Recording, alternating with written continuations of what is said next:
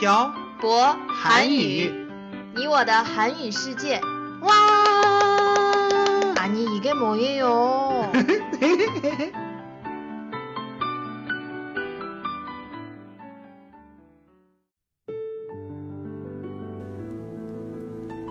“跟朴博学韩语”，请在淘宝搜索店铺“朴博韩语”查看课程详情。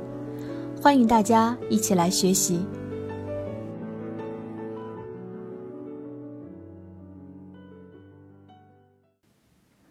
这里是漂泊韩语你我的韩语世界第九十六期电台文字版在公众号“漂泊韩语”上回复本期标题“减肥获取 안녕하세요 여러분. 빡빡 한국어의 셔보쌤입니다. 안녕하세요 여러분 빡빡 한국어의 연동쌤입니다 연돈쌤 요즘 살을 빼고 있죠. 어떻게 알았어요? 저랑 같이 사는데 제가 모를 리가 없죠. 하긴 거의 24시간을 붙어 있는데 근데 갑자기 살은 왜 빼요? 왜 빼는지 궁금해요? 네. 연동쌤이 저한테 살 빼는 이유는 안 알려줬어요. 저희 책이 나왔잖아요. 음, 곧 오프라인에서 만날 수도 있는데 살을 빼야죠. 진짜 그거 때문이에요? 네. 사실 지금 맞는 양복이 없거든요. 정말이구나. 근데 우리 오늘은 무슨 얘기를 할까요? 책 이야기가 나온 김에 우리 책에 대해서 이야기해봐요. 그래요. 사실 이 대화에서부터 책이 시작된 거니까요. 맞아요. 사실 책이 나올 것을 생각하고 대화를 쓴 건 아니잖아요. 네. 2017년에 처음 이 대화를 시작했을 때 인터넷상에 한국어를 사용한 일상 생활에서 쓸 수 있는 이런 종류의 대화가 별로 없었어요. 네. 그래서 시작하게 된 것이 곧 100회를 맞이하네요. 네. 그러고 보니 곧 100회네요. 그럼 저희 대화와 관련된 자세한 이야기는 100회 때 하기로 하고 네. 오늘은 책에 대해서 이야기해 봐요. 네. 우리 책에 대해서 어떤 이야기를 할까요? 음, 책 소개를 간단하게 해볼까요? 그래요. 일단 저희 책은 한국어로 대화가 진행되고 중국어 번역도 있어요. 번역하느라고 정말 너무 힘들었어요. 그리고 한국어 음원 파일도 있고요. 여름에 녹음을 했는데 너무 더웠어요. 네, 음, 음원 파일에 잡음이 섞여 들어갈까봐 에어컨도 못 틀고 더운 방에서 녹음을 했던 기억이 나네요. 맞아요.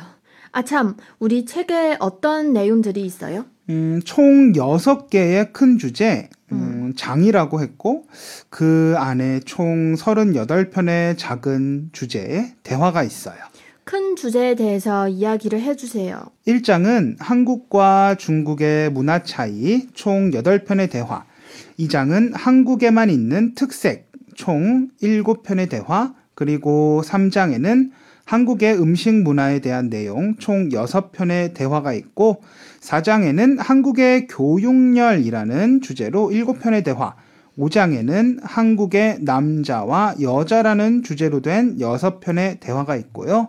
마지막으로 6장에는 저희에 관한 이야기예요. 총 4편의 대화가 있어요. 2017년에 대화를 시작했을 때 책을 만들 생각은 하나도 못 했는데. 네, 만약 책을 만들 거라고 예상했더라면 조금 더 많은 문법을 사용했을 텐데 그게 좀 아쉬워요. 그래도 이게 실제 생활에서 자주 쓰는 그런 문법들과 문장들이잖아요. 맞죠? 맞아요. 평소에 한국 사람들이 대화를 할 때 사용하는 문법과 문장들을 쓰려고 많이 노력했어요.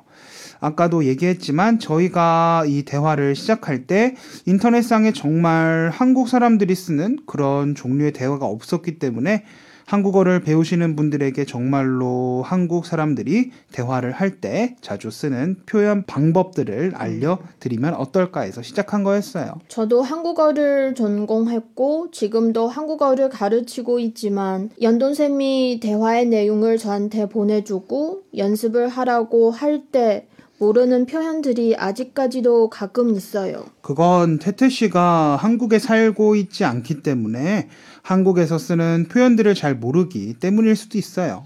저도 2년 넘게 이 대화를 녹음하면서 새롭게 알게 된 표현들이 많아요. 예를 들면요. 삼천포로 빠지다. 음, 이건 한국 사람들이 정말 자주 쓰는 표현인데 한국어를 배우시는 많은 외국인 분들이 모르시는 표현이에요. 맞아요. 저도 한국에 가서 이 표현을 자주 들었던 것 같아요. 우리 책의 주제에 대해서 조금 더 이야기해봐요. 네. 연도쌤은 이 책에서 어떤 주제가 가장 인상 깊어요? 저는 저희가 유럽으로 여행을 갔다 온 후에 썼던 대화가 가장 기억에 많이 남아요. 왜요? 인생에서 처음으로 유럽에 갔다 왔고 짧은 시간이었지만 그곳에서 배운 것도 많고 많은 경험을 한 것 같아서요. 이 대화를 보고 있으면 그때로 돌아간 것 같은 느낌이 들어요. 그러면 태태 씨는 어떤 주제의 대화가 가장 인상 깊어요? 저는 과일을 주제로 한 대화예요. 왜요? 왜냐하면 저희가 처음으로 녹음했던 대화가 과일에 대한 내용이었거든요. 그러네요. 처음으로 어, 과일에 관련된 대화를 쓸때 저희가 녹음하는 이 대화가 이렇게 사랑받을 거라고는 생각도 못했어요. 맞아요. 이 책을 보고 있으면 정말 저희가 2년 넘게 지속해온 대화들이 헛되지 않다고 느껴요. 정말 뿌듯해요. 저도 정말 뿌듯해요. 게다가 이 책의 대화 뒤에 작은 삽화가 있어요. 태태 씨도 봤죠? 네, 너무 귀여운 것 같아요. 연돈샘 소파에 누워서 그 사파 안에 있는 대화도 따라하고 했잖아요. 네, 저도 너무 귀엽다고 생각해요. 사실 전 그렇게 귀엽게 생기지 않았는데 삽화 안에 있는 저는 너무 귀여워요. 그러면 나중에 오프라인에서 독자분들을 만나면 한번 보여주세요. 조금 쑥스러운데. 쑥스러워도 해야죠. 저희를 사랑해 주시는 분들을 위해서. 근데 저희 오프라인에서 독자분들을 만날 기회가 있긴 해요. 네, 저희 올해 안에 북경과 상해에서 见面会할 생각이에요. 음, 진짜요? 그럼 저 진짜 더 열심히 살을 빼야겠네요. 근데 잼미엔 회의에서 무엇을 해요? 책을 사주시고 저희를 사랑해주시는 분들과 만나서 이 책에 대해서 이야기도 하고 사인도 해드리는 시간을 가지려고 해요. 만약에 정말 이루어진다면 너무 멋있을 것 같아요. 연돈쌤은 북경과 상해를 제외하고 또 어떤 도시에 가서 잼면 후에 하고 싶어요? 저희가 같이 가보지 않은 음. 정도나 광저우나 션잔에 가고 싶어요. 그리고 한국에서도 찜메 회의를 하고 싶어요. 한국에서도요? 한국에서도 저희 책을 사주신 분들이 생각보다 많다고 들었어요. 그렇구나. 기회가 되면 한국에서도 찜메 회해요. 네.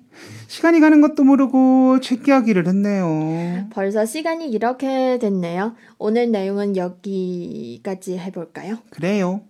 연돈쌤 오늘도 수고하셨어요. 네. 태태 씨도 수고하셨어요. 오늘은 저희의 책에 대해서 이야기를 해봤습니다. 이렇게 대화를 들어주시는 여러분들이 안 계셨다면 저희의 책도 나오지 않았을 거예요.